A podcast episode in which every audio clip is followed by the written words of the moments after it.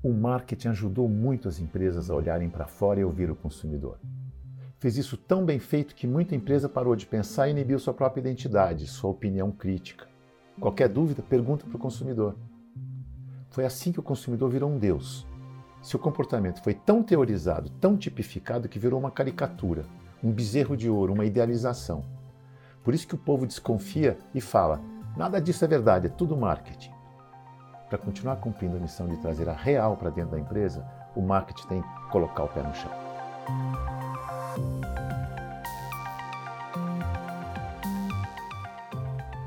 Quando o marketing põe os pés no chão, ele vê que por trás do consumidor tem um ser complexo, mutante, no tempo e no espaço, e que pode usar vários chapéus na relação com a empresa, inclusive de consumidor. É o ser humano. Reduzir esse ser humano, este ser complexo e mutante, a um perfil sociodemográfico, com comportamento tipificado, quantificado e segmentado, dá muita segurança de que o alvo é claro e que a estratégia vai dar certo.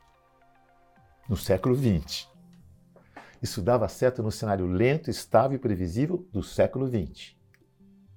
Hoje, na horizontalidade e na mobilidade das redes da sociedade do conhecimento, nenhum alvo se estabiliza o suficiente para ter a segurança da estratégia. Por conta dessa segurança, muita gente continua usando aquele modelo mental reducionista, apesar de usar ferramentas tecnológicas do século XXI.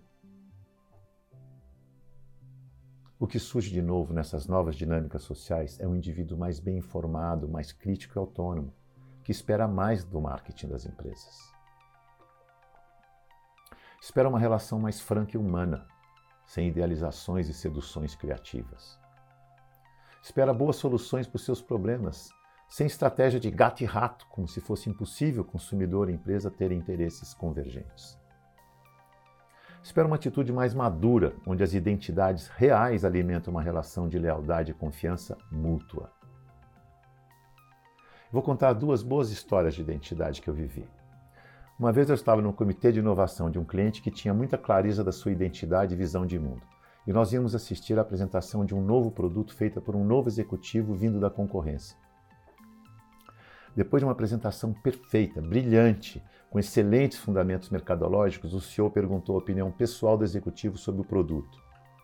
O executivo se ofendeu e respondeu indignado: Eu não sou o público-alvo, eu não tenho que achar nada, a recomendação é esta, está feita para esse público.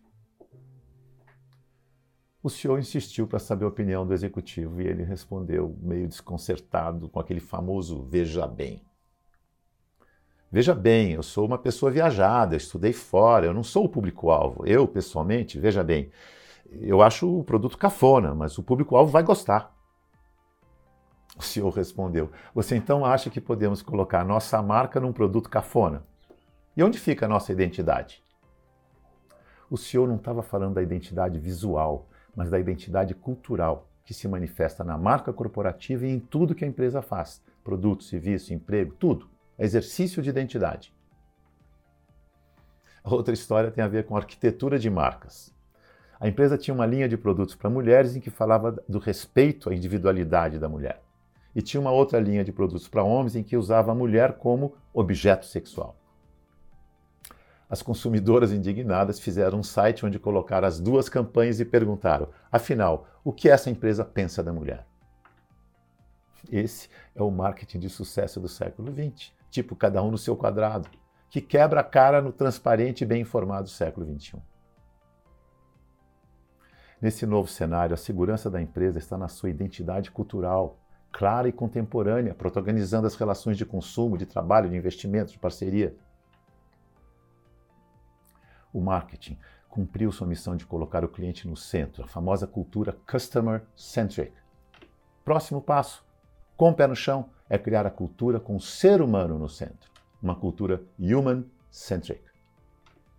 Algumas pessoas falam que isso não é trabalho para o marketing, é para o RH. Acho que não é nenhum nem outro, é os dois. Nos Estados Unidos, empresas que entenderam a nova realidade acabaram com o marketing e com o RH, porque descobriram que a competência dessas áreas não é lidar com o consumidor nem com o funcionário, é lidar com gente. Isso faz todo sentido. São os novos tempos. Vamos em frente, que atrás vem gente. E é gente de verdade, hein?